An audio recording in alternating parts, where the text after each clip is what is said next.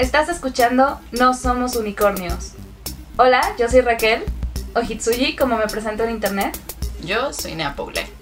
Las mujeres en el fandom existimos. En este podcast hablamos de cosas frikis, libros, anime, cosplay, fanfiction y todos nuestros intereses. Básicamente fangirleo al mil por mil.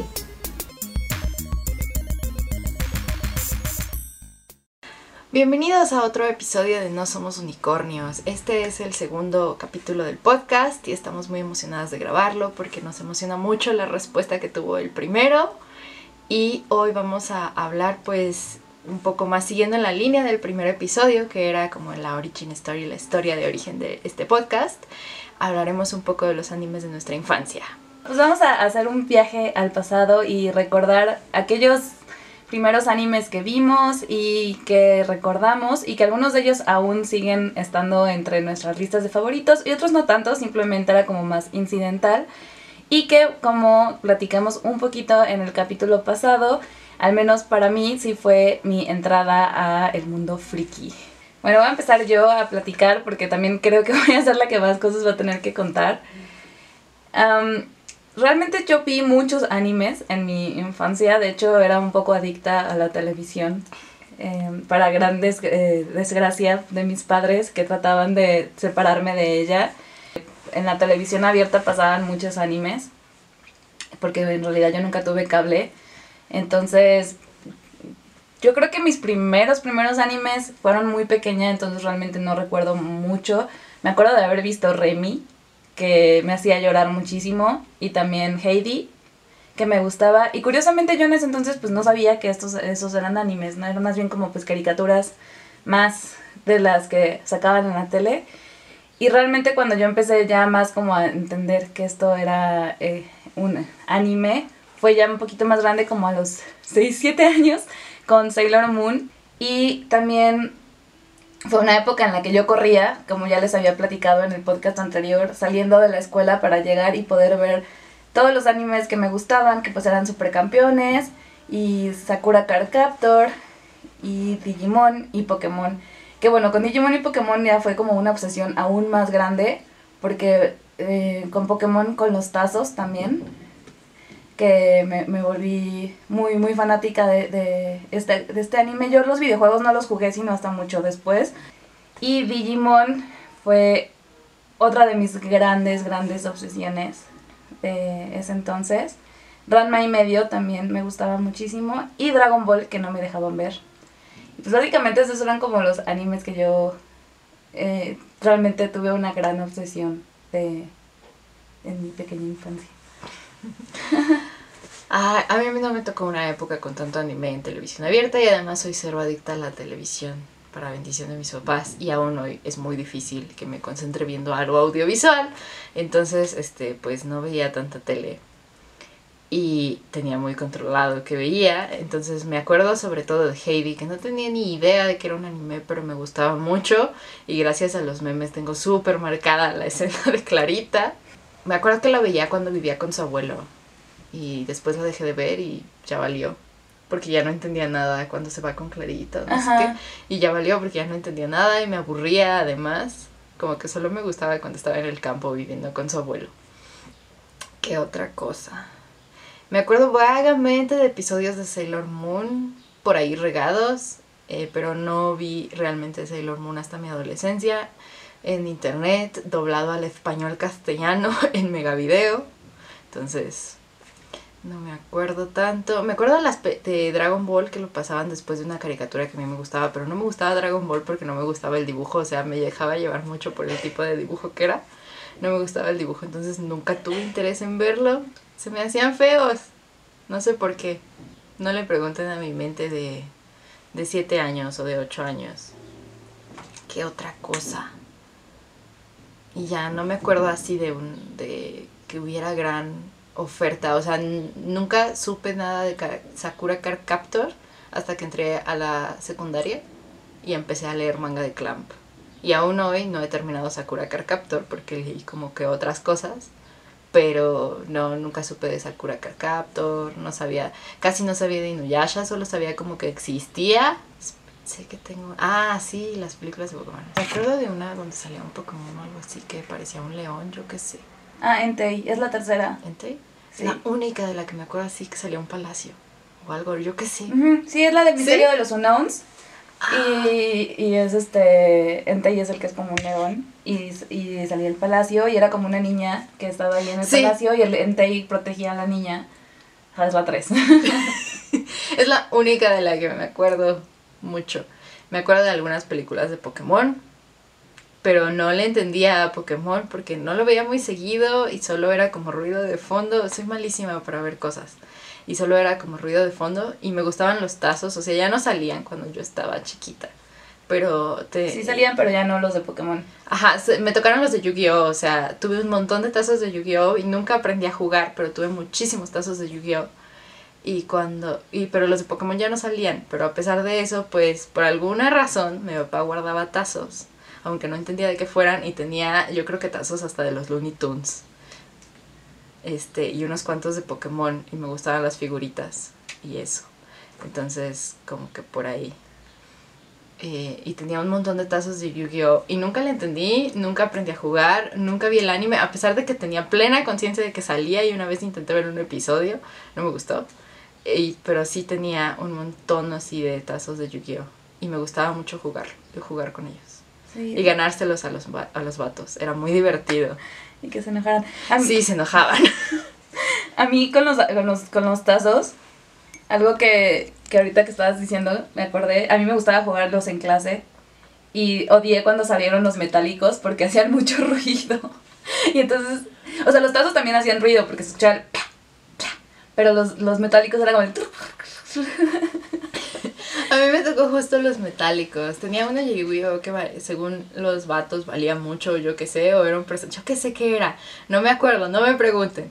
Pero este, ese, ese casi nunca lo jugaba como para que me lo ganaran. Y, y se, me acuerdo que se lo gané a un niño que se enojó mucho porque le había ganado su tazo de Yu-Gi-Oh! y yo no sabía nada de Yu-Gi-Oh! Pero pues, este, sí me lo dio. Porque pues se lo gané. Qué, qué bueno que así te lo dio, fue honorable. Ahorita estaba pensando, porque me estaba acordando, haciendo memoria también de como cuáles había visto.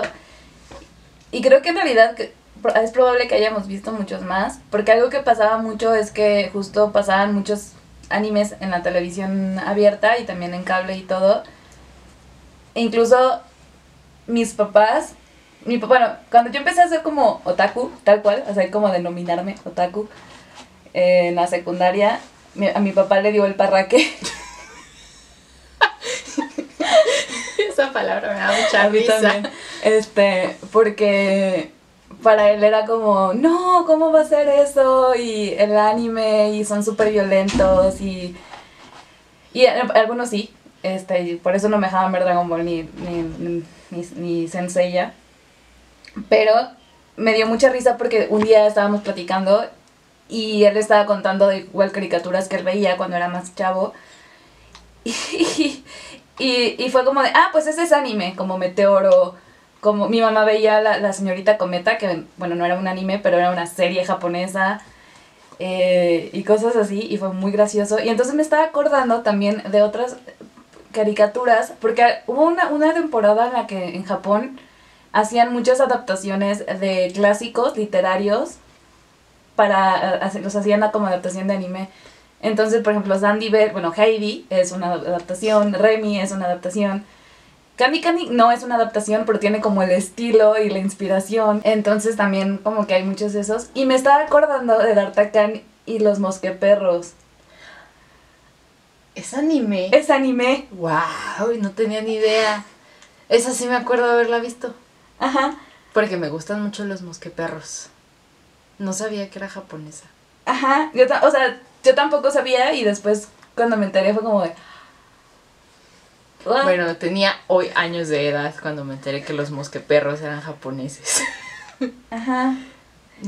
Yo me acuerdo porque un día esta, mi mamá me, me pregunta qué veo o qué anime estoy viendo, porque pues oye el japonés y ya sabe que estoy viendo eso. Este, y ella una vez me, me dijo así, cuando se fijó bien como en los dibujos, porque además este, me encantaba calcar dibujos. Una vez me dijo, ay, creo que yo veía uno, pero no estoy segura. A ver, dime si sí es. Y me va diciendo, es que cuando estaba chiquita pasaban Astro Boy en la tele. Y yo, sí, sí es. Sí. Y, y, y ya me contó un buen pedazo de Astro Boy y sus estrellitas no sé qué, como... Pero ella no le dice así, le dice de otra manera, el nombre en español. ¿El chico atómico? No es cierto, no, sé cómo se llamaba en español. No me acuerdo del chico de las estrellas, algo así, algo así le dice, pero cuando lo busqué dije, ah, es Astro Boy, pues sí, sí es anime. Y de Astro Boy es el primer anime de la historia, además. Ajá, y pues lo pasaban, no sé en qué años, yo creo que en los 60 Sí. En los 60 pues obvio ella lo veía chiquita en blanco y negro. Y me dice, ay, creo que, creo que yo lo veía, pero no estoy segura. Y ya, ya que le puse las imágenes, digo, ah, sí, yo veía eso, no tenía ni idea de que era algo japonés, pues. Sí, porque pues en ese entonces todo era doblado. Y el Ajá. doblaje era muy bueno, además. Y muy gracioso. Todavía hay doblajes muy buenos, pero siento como que en el 2010, 2015 hubo unos doblajes bien terribles. Sí, pues fue cuando empezaron como muchos las, las, em, ay, se me olvidó, las huelgas de los, de, de los Claro. actores de doblaje, que empezó a haber como un chorro de problemas con todos, de- o sea, más bien, no con ellos, más bien por las empresas que no les querían realmente pagar lo suficiente, que no estaban respetando su trabajo, y bueno, fue un desastre, y fue también cuando cambiaron las voces de muchos personajes, no solo del anime, sino de las series también. Cuando de- cambiaron las voces de los Simpsons. Ajá, justo. Fue como por esa temporada. Y ahorita, hablando justo de animes de la infancia y de cosas así viejitas, este. Digo por Astro Boy, no por los nuestros animes de la infancia. Este. El otro, el otro día, yo nunca había visto los, este, los gatos samurai. Nunca los vi ni nada. Pero a un amigo le gustan mucho y, y me, me, me dijo que los viera y me contó que todo ese anime se lo inventa, o sea, la tra- la- el doblaje se lo inventaron, lo improvisaron, ¡Guau! porque no les llegó el, el coso del- de, las traducciones, o sea, no les llegó la Traducción. como el guion traducido y entonces ya lo tenían que sacar y entonces los actores de doblaje pues y veían a los bonitos e iban diciendo lo que se les iba ocurriendo. Y entonces está bien gracioso pero lo mejor del caso es que sí queda. Solamente de pronto sí hay cosas como de ¿qué es esto que están diciendo? está como muy absurdo pero creo que es parte como de lo divertido que está en ese entonces. Y es algo que también creo que pasaba también mucho en ese entonces, como que las traducciones igual no eran súper fieles, pero les imprimían de todas maneras como mucho... Ahí tienes por ejemplo Inuyasha o Shaman King, porque el doblaje en México siempre se ha mexicanizado, o sea, siempre se hacen dos versiones. De hecho, cuando descubrí que en Netflix no estaba, por ejemplo, la versión mexicana de Los Increíbles fue muy triste, porque es el mismo, son los mismos dobladores, pero sin los ¿Chistes? Sin, sin los chistes. Y está, están muy buenos. Si no, por ejemplo, no puedo oír Inuyasha en japonés. Es muy raro y me gusta la voz de Enzo Fortuni, además. Ay, es hermoso, es hermoso. De hecho, lo estamos viendo mi Rumi y yo. Y disfrutamos tanto la voz de Inuyasha. Y aparte es tan hermoso Inuyasha. Pues nos da mucha risa porque sí hay personajes que sacan de pronto así chistes de ¡Ay, nanita! O comentarios así. Y está muy, muy chistoso. Eso es padre del doblaje. Sí, por ejemplo, de, Shaman King, que yo a ese ya no lo considero de mi infancia porque yo en realidad ese, ese anime yo ya lo vi en, en la secundaria, entonces más bien sería como... Sí, mi- Inuyasha yo tampoco, pero es como. Ajá, igual. Inuyasha también lo vi en, en ese entonces. Pero, pero de Shaman King siempre me daba muchísima risa que en una parte Io, el protagonista, decía que quería llegar a, a casa por- porque Ana había hecho em, teriyaki con mole. No, no era teriyaki, era yakimeshi, yakimeshi Sí, con, con mole. mole. De verdad, yo creo que todavía me acuerdo de pronto en momentos random me queda la risa. Ay, eso es muy bueno. Ahora que vi Promare en español, está muy bueno como metieron todos los chistes de doblaje. Ay, quiero ver Promare otra vez. Ah, sí, porque a- ahora como que se usa mucho decir, ay, es que si no ves anime en japonés. Pero bueno, de eso hablaremos en otra ocasión. Sí, sí, de- Es un tema muy largo. Es un tema, es- eso de, de decir, no eres un verdadero fan, sí. O, o sea, es como... ah, pero sí, ese es otro te- te- tema para otro podcast. Entonces, pues básicamente ese fue como el name dropping. name dropping de qué vimos. Porque realmente no empecé a ver así cosas hasta la hasta la secundaria prepa, porque en la secundaria prepa, bueno, en la prepa pasaban Evangelion a las 12 de la noche, entonces había que buscar maneras de quedarse despierta para ver Evangelion. o Be Death Note o cosas así. Y es como cuando fui consciente. Y me hice fan de muchas cosas. Sí, igual a mí en la secundaria fue también cuando ya realmente fui como realmente fan. Porque yo desde la primaria ya era muy, muy fan, justo de Digimon, que también va a ser otro tema de podcast, pero también de los primeros crushes de este, del, del anime. Yo con Digimon me súper obsesioné y tenía muñequitos y tenía... Eh, de, de, Bimbo sacó unas cositas como de plástico que ni me acuerdo qué eran, los animales eran como unos óvalos de planos de, de, Traían la figurita. Y traían la figurita. Así un montón de cosas de Digimon. Fue como mi, mi momento coleccionista. Luego se los regalé a una tía en una fiesta de cumpleaños. En la que además, ah, me disfracé de Sora en una fiesta de cumpleaños. Eh, era como mi, mi, digamos, ya realmente fui fan, fan, fan de algo. Pero igual justo era como la, la, en la televisión y todo. Y ya en la secundaria que empecé a hacer amigos que tenían los mismos gustos en común que yo y todo eso realmente también fue cuando ya me, me metí de lleno y me convertí en un otaku. Este, les prometo que sí me baño todos los sábados, haga falta o no haga falta. este, y, y este, y ya se me fue el pedo. ah, ya, ya, ya, ya me acordé. Y entonces también ya fue cuando el momento de no solamente ver lo que había en la televisión, sino también buscar maneras de ver otro tipo de anime y de empezar a ver anime en japonés, porque no había traducido, comprar los, los DVDs piratas en las convenciones. Y... yo no tengo de esos. Ajá.